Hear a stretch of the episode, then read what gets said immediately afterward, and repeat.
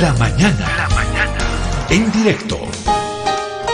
Este hecho que se produjo em, denominado accidente en el acto de aniversario del Colegio Militar la semana pasada, cuando dos cadetes estudiantes eh, realizan el salto de la muerte, la, la cuerda no se frenó a tiempo e impactaron contra el piso, sus vidas estuvieron en peligro, no sé si todavía lo están, uno de ellos está mucho más recuperado, el otro tiene, le hicieron dos cirugías en la, en la, en la cabeza, cuestiones del cerebro, muy delicado, la fractura en la columna, eh, en fin, eh, obviamente que hay que saber qué pasó ahí. O sea, no es que lo dejemos en que fue un accidente y ya, pues qué pena, ni modo. No, algo pasó ahí, algo en la planificación no, no, no funcionó y por supuesto que al tratarse de dos vidas humanas que estuvieron en, riesgo, es necesario esclarecer.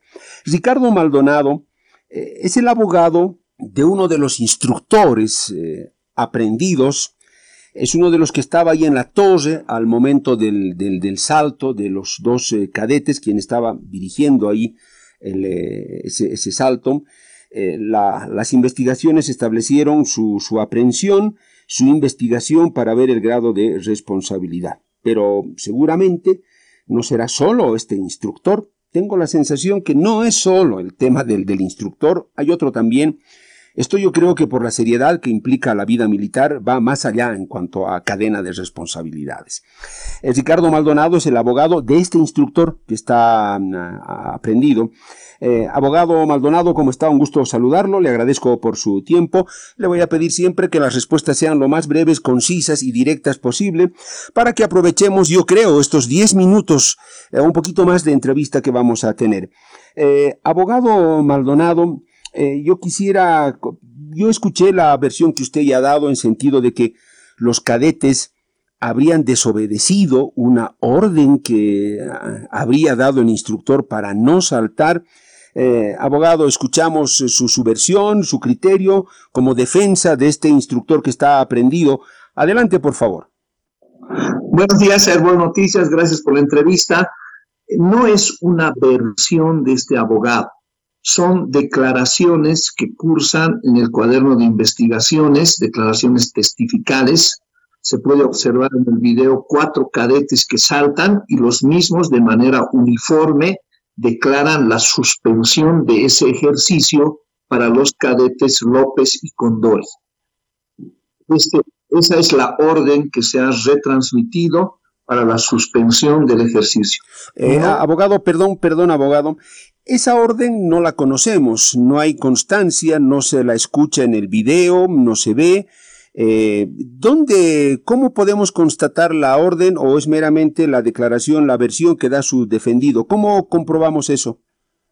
Son declaraciones de los cadetes que saltan. Tengo las declaraciones, están en el cuaderno de investigaciones ha sido exhibida el día de ayer por el Ministerio Público declaraciones donde, donde señalan de manera uniforme la suspensión de ese salto para los cadetes López y Condori. A ver, eh, los cadetes que declaran eso, eh, eh, abogado Maldonado, son los, son los cadetes testigos que declararon, no son los, los dos afectados. Sí, son los testigos que han declarado esta situación. Ellos entonces en sus declaraciones que están registradas ya, impresas, dicen que hubo una orden para que se suspenda el salto y que sus eh, camaradas no hicieron caso. Así es.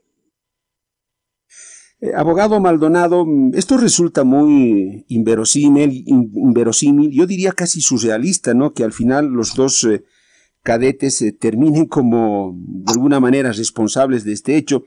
Pero me parece, abogado, que ahí hay algo que no cuadra.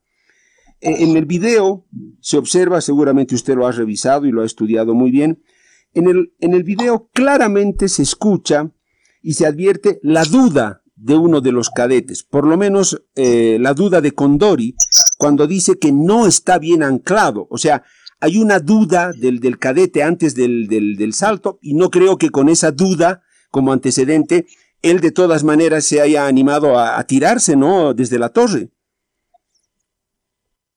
Eh, yo me remito a las declaraciones.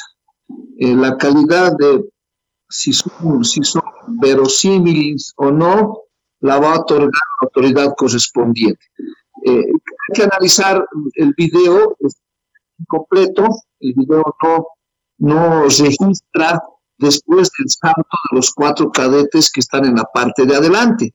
Ellos hacen salto de ingreso a valle, ese salto es perfectamente realizado, se realiza el control visual de los, ah, de los, de los anclajes y realizan el salto. Eh, pero se suspende el salto de los dos cadetes que hoy han sufrido el accidente. Eh, la secuencia de los hechos han sido relatados tal como mencionan los testigos.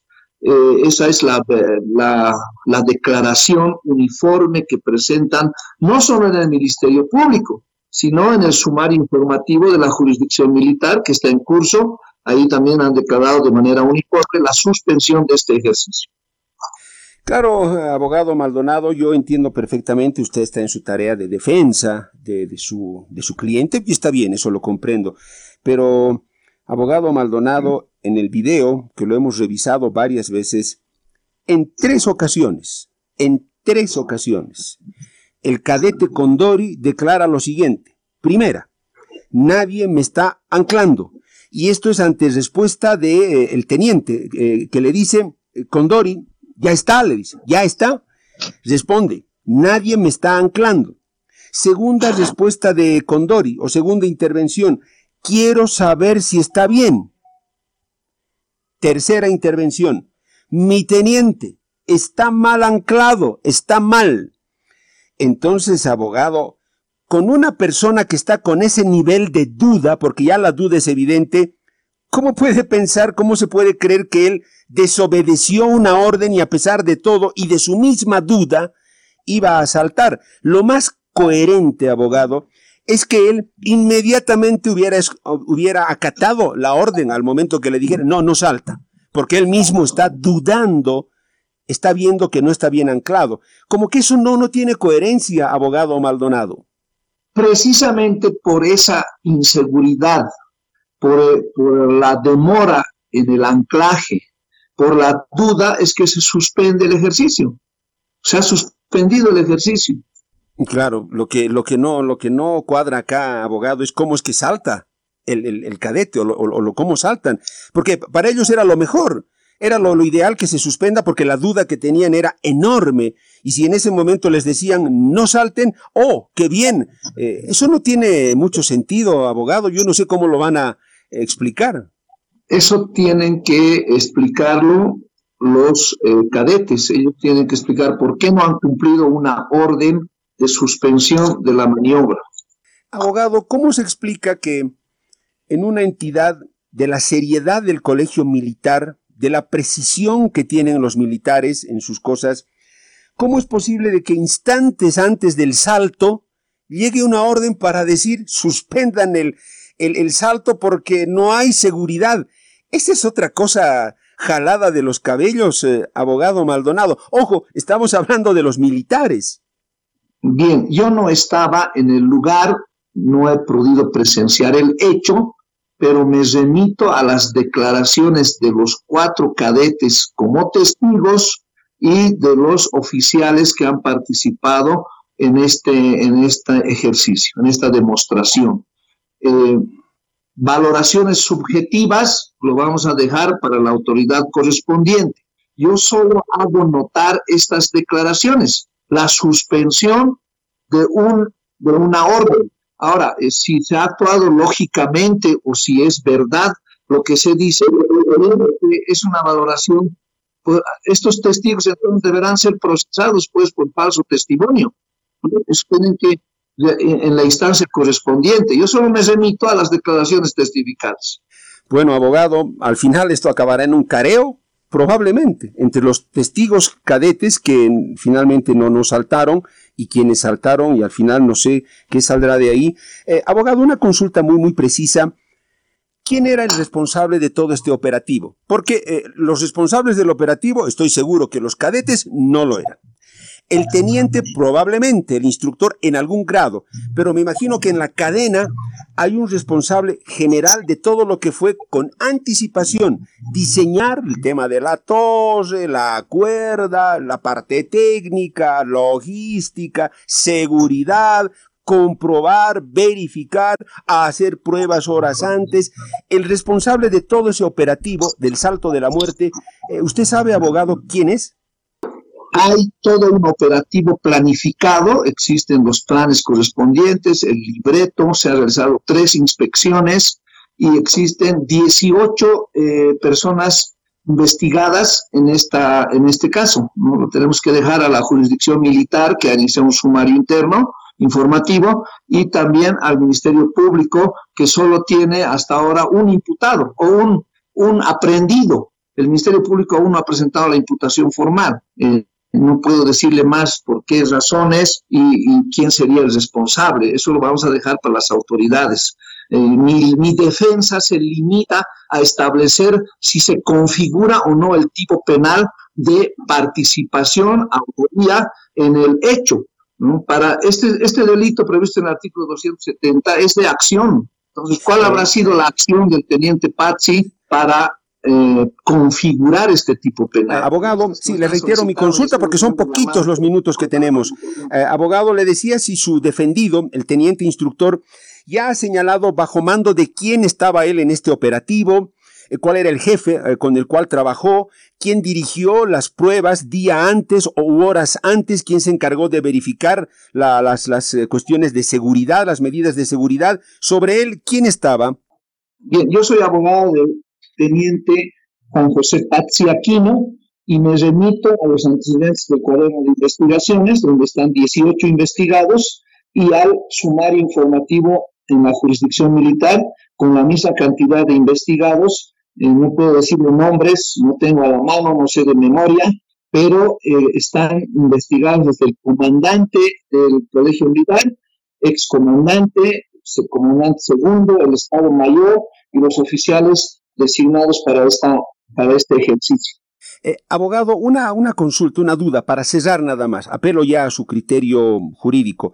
Si estos dos cadetes morían, ¿cuál era la figura que había que aplicar? ¿Cómo había que interpretar el hecho? Nuestro sistema penal es claro, el que acusa debe probar. ¿Sí? Entonces, en este caso, no puedo, no puedo hablar por el Ministerio Público, las víctimas, cuál es el delito por el que van a, iban a denunciar. Eh, no, claro, pero yo le estoy consultando el criterio jurídico suyo como abogado. Yo soy abogado del teniente eh, yo le pregunto porque usted me estaba hablando de cómo se, están, se interpreta esta figura. Yo le decía, si ambos morían, eh, había que buscar responsables, pero ¿cómo interpretábamos la figura? gravísimas previstas en el artículo 270 del Código Penal. De eso nos defendemos. Justicia ordinaria. En la justicia ordinaria y también en la jurisdicción militar tenemos todos los, eh, todo lo, lo que está previsto por ley para hacer uso en caso de un incidente o una excepción eh, o en caso de incompetencia, pero aún no tenemos la imputación formal. Bien, abogado, palabra comprometida, palabra cumplida, lo liberamos porque sabemos que usted tiene otros compromisos. Le agradezco mucho, Ricardo Maldonado. Muchas gracias, buenos días, hermano. Bueno, no sé si a usted le parece tan complejo el hecho o no. Ahí falló algo, falló esa cuerda. Alguien no calculó bien, el, eh, la extensión de la cuerda para que ambos cadetes se frenaran eh, tres metros o un poco antes del, impacto con el piso. ¿Qué pasó? Eh, debían haber más colchonetas de un mayor espesor, solo son varias cosas. ¿Quién tenía que planificar eso? ¿Quién tenía que verificar todo eso? ¿Quién hizo las pruebas? ¿Día antes? ¿Una hora antes? ¿Quién tenía el dato preciso de la longitud de la cuerda, dónde debía frenarse, en el ámbito militar, alguien con absoluta claridad tenía que tener asignada esa misión. No creo que sea física cuántica ni astronomía poder establecer ese detalle. Uno, dos, tres responsables, y si los cadetes morían, ahí le dejo a usted con, con estos detalles y las preguntas también que le hemos hecho al, al abogado.